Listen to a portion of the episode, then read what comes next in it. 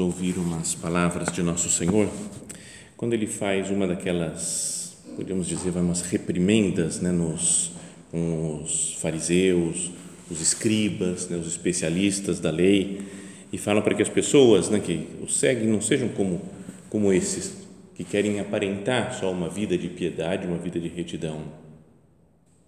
Fala assim o Evangelho, naquele tempo, Jesus falou às multidões e a seus discípulos e lhes disse: Os mestres da lei e os fariseus têm autoridade para interpretar a lei de Moisés. Por isso, deveis fazer e observar tudo o que eles dizem, mas não imiteis as suas ações. Pois eles falam e não praticam. Amarram pesados fardos e os colocam, no, colocam nos ombros dos outros, mas eles mesmos não estão dispostos a movê-los nem sequer com um dedo fazem todas as suas ações só para serem vistos pelos outros. E aí começa a explicar o que eles fazem. Né? Eles usam faixas largas com trechos da escritura na testa e nos braços e põem na roupa longas franjas. Gostam de lugar de honra nos banquetes e dos primeiros lugares nas sinagogas. Gostam de ser cumprimentados nas praças públicas e de serem chamados de mestre. Quanto a vós, Nunca vos deveis chamar de mestre, pois um só é vosso mestre, e todos vós sois irmãos. Na terra não chameis a ninguém de pai, pois um só é vosso pai, aquele que está nos céus. Não deixeis que vos chamem de guias, pois um só é o vosso guia, o Cristo.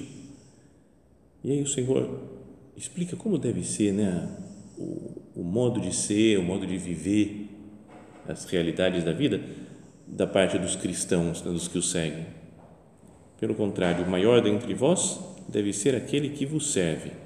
Quem se exaltar será humilhado, e quem se humilhar será exaltado. Então vamos pensar, né, olhar para esses, esse exemplo que Jesus dá né, dos fariseus, dos escribas, né, mestres da lei, e ver que ele, esse, esse caso deles pode ser semelhante ao nosso modo de ser. Em geral, ninguém gosta né, de fariseu fala fariseu para qualquer cristão, fala, já parece que é a pior coisa que tem. Né? E a gente também imagina, fala, nossa, que absurdo, eles gostam de sentar em primeiro lugar. A gente imagina, pelo menos eu imaginava assim sempre, desde que era pequeno, um, um cara todo orgulhoso, metido, todo emproado, que quer aparecer, gosta que todo mundo chame de mestre, ele dá aquele sorrisinho orgulhoso, né? Isso, sou mestre. Sabe, essas coisas que a gente vai, pode imaginar. E é, pensando assim, a gente pode pensar, meu Deus, obrigado porque eu não sou, não sou assim. Eu não sou que nem esses, esses caras que querem aparecer, quer chamar atenção, quer ser o centro do mundo. Mas se nós olhássemos com mais calma para esse modo como Jesus descreve a atitude dos fariseus, será que, certo, de maneira menos ostensiva, mas será que não tem na vida de cada um de nós? O objetivo desses homens, o principal das suas obras, o objetivo principal das obras e do seu modo de se comportar é ser visto. Tem um erro de foco. Não fazem as coisas por Deus, mas fazem por si mesmos. Fazem para agradar ou para aparecer para os outros. Então sua atitude pode mudar se estão na frente dos outros ou se estão sozinhos. Um erro de foco. E quando o padre fala isso, né, de que o foco, o centro né, da nossa vida deve ser Cristo, a centralidade de Cristo na nossa existência, devíamos pensar, Senhor, será que eu não não estou desfocado de você? não te coloco no centro porque eu, eu me coloco mesmo no centro, porque quero realizar as minhas coisas? E coloco às vezes as outras pessoas no centro, não no bom sentido de servir os outros, de ajudar as pessoas, de viver a caridade, mas de pensar o que estão pensando de mim, o que estão achando do meu modo de ser, do meu estilo. Então tem uma, um trecho desse evangelho, desse trecho aqui, do, um trecho do trecho é meio estranho, uma partezinha dessa, desse trecho do evangelho, que queria que nós considerássemos né, com mais calma. Jesus fala, eles fazem todas as suas ações só para serem vistos pelos outros. E aqui é uma, só essa frase pode nos fazer pensar: ah, Jesus, será que eu também não faço as coisas só para ser visto, só para ser reconhecido. Então, de novo, né, se eu não, é, se estou sozinho, por exemplo, ninguém está me vendo, eu atuo de uma maneira. Se eu estou na frente dos outros, atuo de outra. É claro que tem coisas da nossa vida que a gente, né, diante de quem nós estamos na frente, assim, então pode mudar um pouco a atitude, não por não por preocupação com a imagem, mas para não sei, para não escandalizar, para não prejudicar, porque tem pessoas que não precisam saber de uma coisa ou de outra. Mas será que não muda o meu foco, a preocupação comigo mesmo, a preocupação com a minha imagem? Podia ser como título dessa meditação, é preocupação com a própria imagem. O querer ficar bem faz em todas as suas ações só para serem vistos pelos outros e às vezes visto por si mesmo, não só os outros que ficam com uma boa imagem de mim, mas eu mesmo às vezes quero ter um, um contentamento, consegui, eu fiz, dei conta do recado.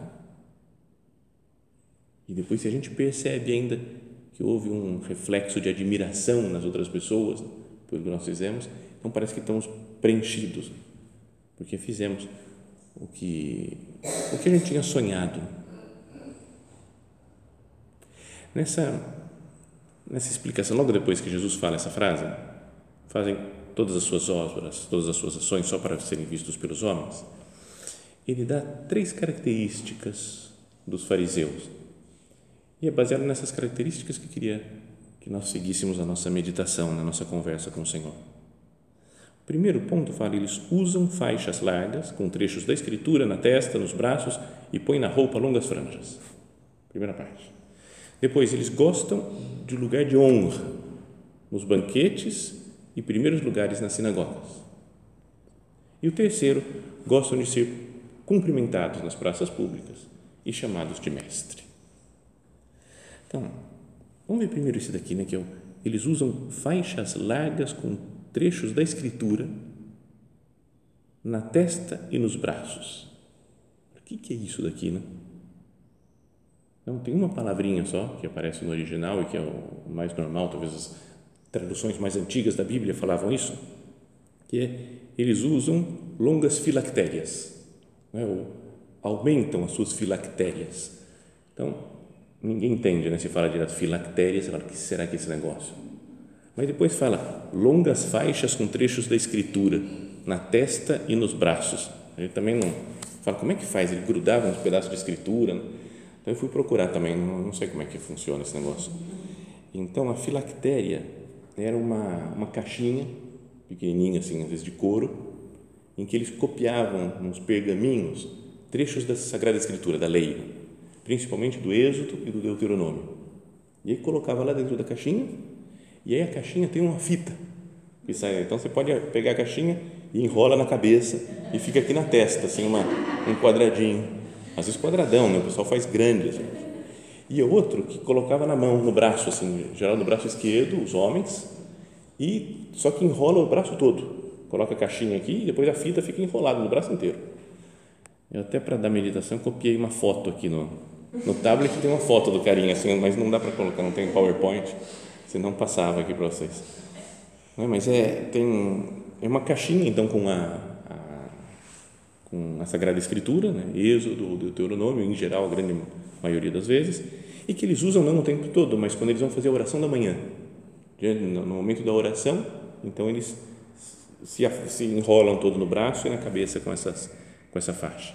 E vinha lá de, uma, de um mandamento, lá do Deuteronômio mesmo, que dizia assim, que Deus falava, gravai estas minhas palavras em vosso coração e em vossa alma, prendei-as como sinal às vossas mãos e sejam elas como faixas entre os vossos olhos.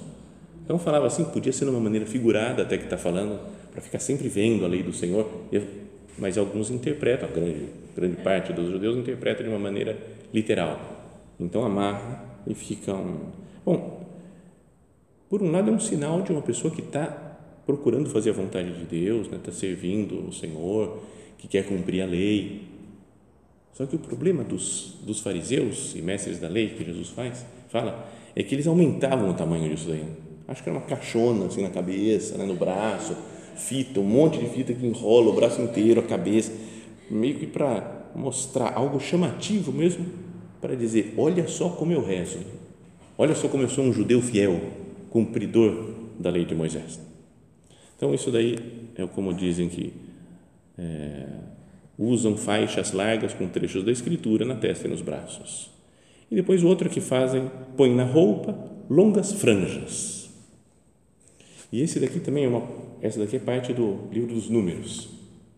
E que Deus fala assim para Moisés: fala aos israelitas e diz-lhes que por todas as gerações façam franjas nas bordas das vestes. E nas franjas da borda atem um cordão de púrpura violeta. Algumas traduções falam de um cordão azul. Também o desenho que eu tenho aqui, a foto que eu tenho dessa borda é azul, azul e branco, trançadinho assim.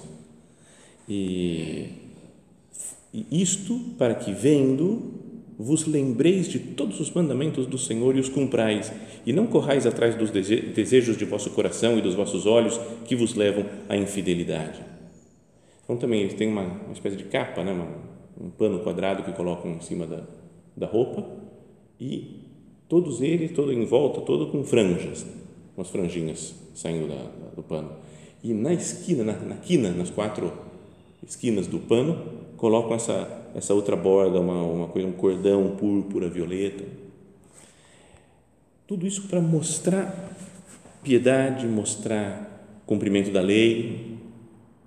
Então, é bom cumprir a lei, é importante fazer a vontade de Deus, mas o que eles querem é mostrar: eu sou cumpridor.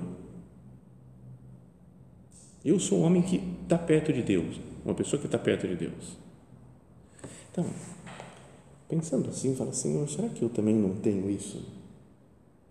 Um desejo profundo assim, de, de mostrar que eu sou santo. Ou pelo menos que eu estou lutando para ser santo. É uma luta já não por amor, mas para cumprir uma série de coisas, porque assim pega bem. Eu fico contente comigo mesmo, estou fazendo as coisas por mim, e as outras pessoas vão ficar admiradas. Ninguém vai poder me falar nada. Então, por exemplo, um cumprimento exato do horário. Sabe, a pessoa super. Toda hora, qualquer coisa perfeito, precisão. Que não é que seja errado fazer as coisas no horário, mas se eu fico super preocupado, sei lá, vou começar minha oração e tem outras pessoas junto, então eu tenho que chegar na hora, porque senão, aí um dia estou sozinho no centro. Ah, beleza, hoje dá para começar a hora que quiser. Então, será que não, não é um, um, um, viver uma coisa boa de começar a orar no horário certo, mas só para aparecer para os outros? Não quero deixar escapar nada. Vai que alguém percebe que eu não fiz isso da vida espiritual, eu não fiz aquilo. Que percebam que eu não sou uma pessoa virtuosa, que eu tenho esse defeito, aquele outro. É? Podíamos dizer então que essa primeira é, característica que Jesus fala dos fariseus, que há essas filactérias, né, ou as borlas, lá, assim, as bordas na, nas pontas do, do seu manto, são uma imagem do orgulho espiritual. E a gente pode ter muito disso, né? nós que vivemos para querer estar perto de Deus, para aprofundar na nossa vida espiritual, Será que não tem um orgulho espiritual né, de, sei lá, eu quero ler livros mais profundos que os outros. Ah, eles estão lendo um livrinho básico. Eu já estou nesse negócio aqui super, super profundo, teologia profunda. Aí dá um gostinho de tão pouco à frente. Né? E aí deixo até o livro, se possível, à vista dos outros, para que vejam que, olha só o que eu estou lendo. As discussões, às vezes, que tem entre muitos católicos, é uma pena, né? De, de quem conhece mais doutrina. Não, a doutrina é assim, isso aqui que Panto manda fazer. O Papa falou isso aqui, não, no catecismo está escrito assim. No Código de Direito Canônico está falando tal coisa. Sabe essas discussões? Brigas sobre liturgia. Não é? Tanta gente, não, na missa pode fazer isso, não, não pode. Todas as confusões para querer mostrar que a gente tem razão em alguma coisa espiritual. Senhor, será que não faz parte desse orgulho espiritual que você repreende lá nos nos escribas, nos fariseus. Ser o mais exigente no campo da moral, né? marca em cima. Ou tenho, quero ter uma piedade especial, né? o meu modo de rezar é mais profundo, tem mais sentimento, tem mais coração. Faço mais orações em número, não importa muito a qualidade, né? porque às vezes as pessoas não estão vendo como que é o nosso relacionamento com Deus. Mas se me vem rezando sempre, Estou sempre com um terço na mão. Ah, o pessoal está percebendo que eu estou rezando. Aquela, tem até um estilo, né? Você sair andando com um terço na mão, assim, dá. Né? Fica mais tempo aqui no oratório, na igreja. Se fazer mais penitência. Eu sou a pessoa que está fazendo penitência mais exigente na quaresma. Ah, eu sou. Os outros estão fazendo, estou vendo, não estou vendo muita penitência. Eu não, meu, está claro o que eu estou fazendo. Então, bom, tudo isso são coisas boas, né? de ler livros profundos, ou conhecer doutrina, conhecer liturgia, né? fazer mais oração, fazer ter, passar muito tempo diante do sacrário, né? ter penitências puxadas. Mas o importante é qual que é a intenção que eu faço. Jesus fala, eles fazem todas as suas ações só para serem vistos pelos outros o objetivo, o objetivo da, da ação é ser visto pelos outros. Perdão, Senhor, pelas vezes que eu faço essas coisas de piedade ou de penitência para ser visto. Pode ser pelos outros ou pelo menos por mim mesmo. Eu olhar para mim e falar: estou indo bem, estou melhorando, estou caminhando.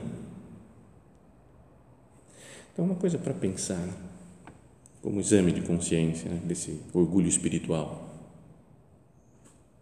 como que é a minha reação quando eu deixo de fazer alguma coisa? Esqueci uma norma de piedade do plano de vida, não é uma coisa que eu tinha que fazer e esqueci. Como é que é a minha reação? Ah, aquela dor de ah, não era para ter esquecido. Mas não, às vezes não tem quase nada de, de contrição, né, de pedir perdão para Deus, ou mesmo de desencanar, né, não tem problema. Um dia não rezei um negócio porque esqueci Deus não está bravo comigo, não foi uma ofensa a Deus. Mas às vezes a gente se fica todo condoído. Perdão, meu Deus, pelas, por essa minha reação, de ficar muito chateado quando eu não consigo fazer alguma coisa porque eu percebo a minha imperfeição. E quando os outros me corrigem, quando percebem a minha fraqueza, quando vem que eu não sou santo assim, quando me corrigem, qual que é a minha reação? Sempre que tenho que dar uma retrucada e explicar, peraí, peraí, não, não é bem assim. Não, entendo, entendo o que você está falando, mas deixa eu falar. Quando minha imagem fica meio arranhada, como que eu me sinto? Porque uma pessoa que fique muito afundada, quando não consegue fazer uma coisa, ou quando outras pessoas ainda a corrigem, percebem que ela não fez, será que não tem muito desse orgulho espiritual? Fazem todas as suas coisas só para serem vistos pelos homens. É uma espécie de amarrar essas filactérias grandes né, na cabeça, nos braços, ter as franjas. Continuamente querer mostrar que nós fazemos as coisas, que sabemos, que damos conta do recado. Então, esse é um, um primeiro, primeiro tipo de orgulho que tem os fariseus e que nós podemos ter também. Depois, Jesus fala outra manifestação desse orgulho, que eles gostam de lugar de honra nos banquetes e dos primeiros lugares nas sinagogas. Um lugar de honra nos banquetes, a gente já sabe né, como que eram os banquetes, às vezes a mesa né, nas, ah, na época do, de Jesus, lá na Palestina, que as mesas eram no formato de U, assim, né, uma espécie de U, uma ferradura, e na, no meio, no centro do sentava o anfitrião, o dono da casa, quem tinha convidado. E a sua direita e a sua esquerda eram os mais os de honra. Esses daqui são meus amigos, esses daqui são bons, são importantes na vida política, religiosa né, do, do povo. Então, o sonho de alguns era falar: eu quero sentar o mais perto possível do anfitrião, do dono da casa, para mostrar que eu tenho valor. E nas sinagogas é a mesma coisa. Parece que algumas escavações viram que tem que nas sinagogas às vezes tinham dois bancos, né? um de cada lado, ou então em três nas três paredes, ou às vezes até quatro né? fazia uma coisa meio em círculo, assim, quer dizer, em círculo quadrado, não, mas um, um quadrado, as, os bancos. E tinha um lugar lá que era o lugar de quem era especial, quem era né? tinha uma não sei uma, uma vantagem com relação aos outros. Quando eu lia isso quando eu era pequeno, ouvia essa passagem da Bíblia, achava que não podia sentar na frente na, na igreja, no oratório, aqui, né? Sentar nos primeiros bancos é ser fariseu. Então eu falava, vou sentar lá no fundo, mas não, não é essa a ideia, cada um senta onde quiser. Mas era, um, vou sentar aqui na frente para mostrar que eu sou uma pessoa que deve ser reconhecida. Meu lugar tem que estar reservado nos banquetes, nas sinagogas, porque eu sou uma pessoa especial. Podíamos dizer que é uma aquele era o orgulho espiritual né, das filactérias, né? Esse é uma espécie de orgulho social, né? né, um orgulho mais geral assim no relacionamento com os outros. Eu querer me dar importância. Eu tenho importância nessa casa, com essas pessoas, meus direitos. Ninguém perguntou para mim, sabe quando ele fica meio mordido? Porque, como assim não falaram comigo? Eu é que tenho que dar uma opinião sobre isso. Eu é que conheço desse assunto. Minha honra. Pessoa me falou isso ela foi injusta comigo. Ah, agora ela vai pagar. Sabe essas coisas que a gente vai interiormente pensando? Fui ofendido. Ou pelo menos esse negócio de se sentir continuamente ofendido. Se eu ver, Senhor, vocês estão toda hora me ofendendo. Será que o pessoal é muito mal assim mesmo? Todo mundo não presta? Ou sou eu que sou muito sensível porque eu, eu tenho um lugar, eu tenho que ter o meu lugar de honra nos banquetes, na sinagoga E se alguém me ofende, eu não, não faço fácil as pazes, não. Não, não. Você pode perdoar calma, não é assim tão simples. Exige que as outras pessoas peçam desculpas, que reconheçam. Reconhece aí que você está errado. Vai, na minha frente agora. Reconhece, fala, eu errei. Vai. Sabe, a gente gosta às vezes de dar uma, até uma humilhada às vezes nos outros, mostrar que a gente tem razão.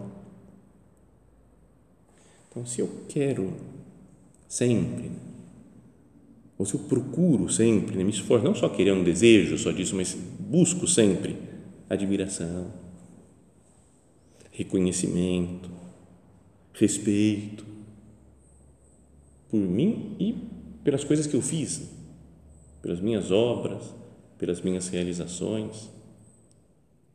Será que eu não tenho esse orgulho também, orgulho social, podemos chamar, orgulho de relacionamento com os outros? Fico tenso se eu não tenho aprovação de alguém, bravo, chateado. Se eu suspeito que alguém não esteja reconhecendo muito meus méritos, a pessoa não está reconhecendo que fui eu que fiz isso daqui, não estão percebendo. Então eu fico meio, fico meio mal.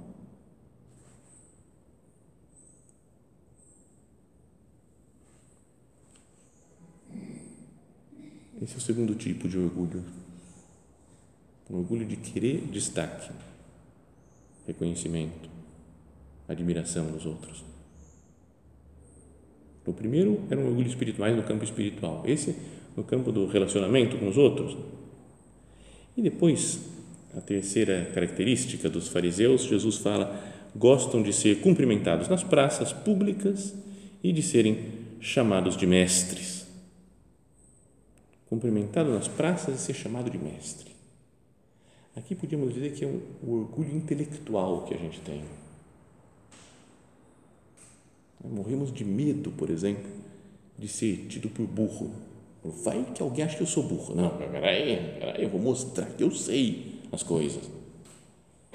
Medo de ser tido por incompetente no trabalho, nas coisas que eu faço, nas minhas tarefas.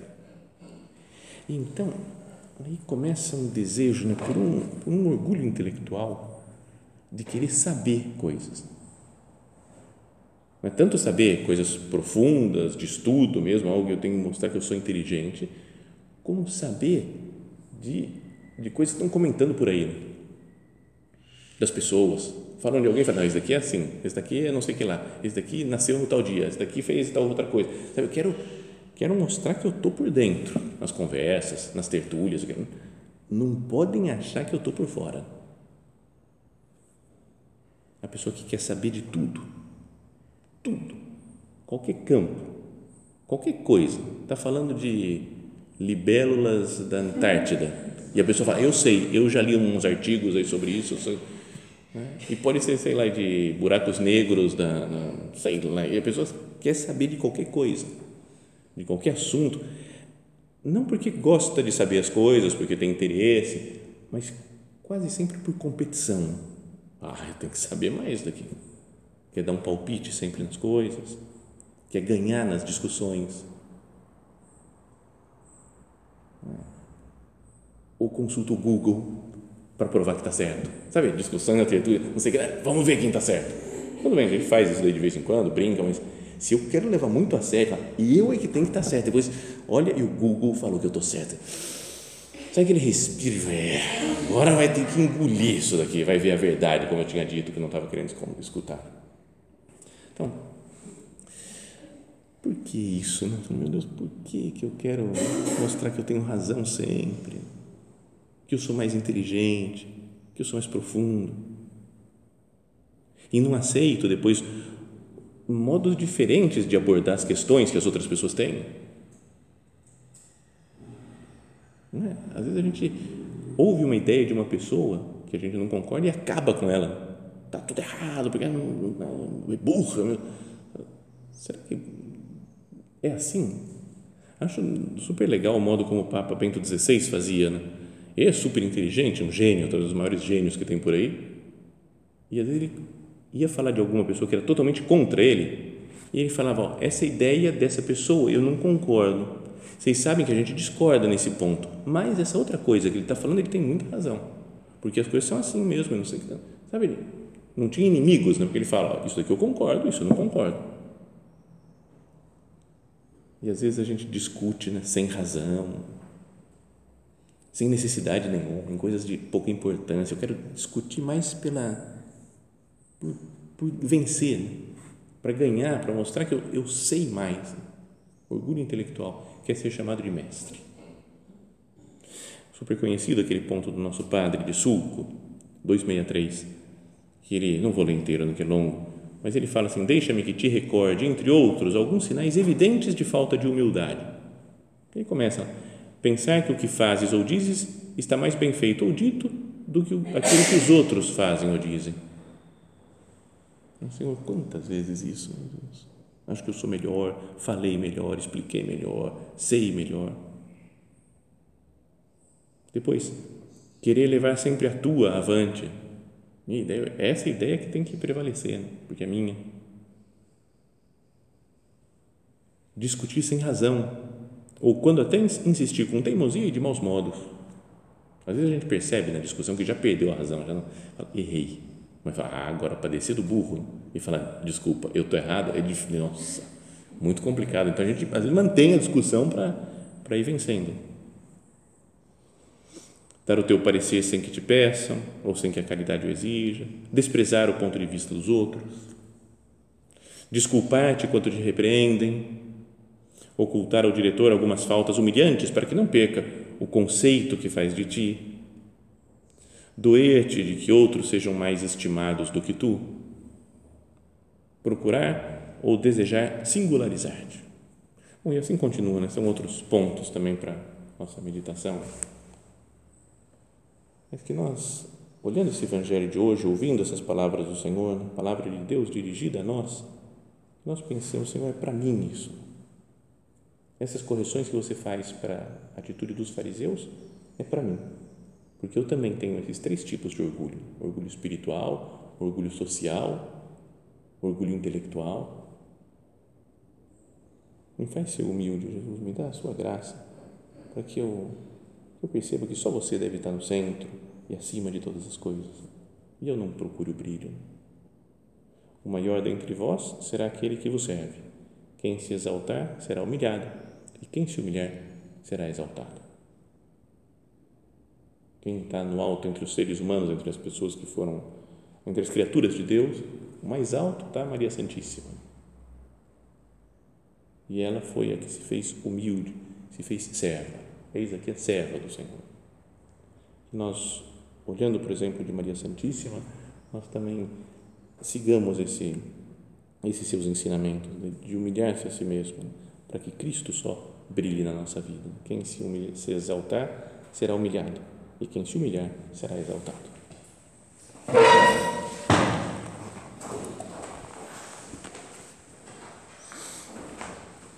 Dou-te graças, meu Deus, pelos bons propósitos, afetos e inspirações que me comunicaste nesta meditação. Peço-te ajuda para os pôr em prática. Minha Mãe Imaculada, São José, meu Pai e Senhor, meu anjo da guarda, intercedei por mim.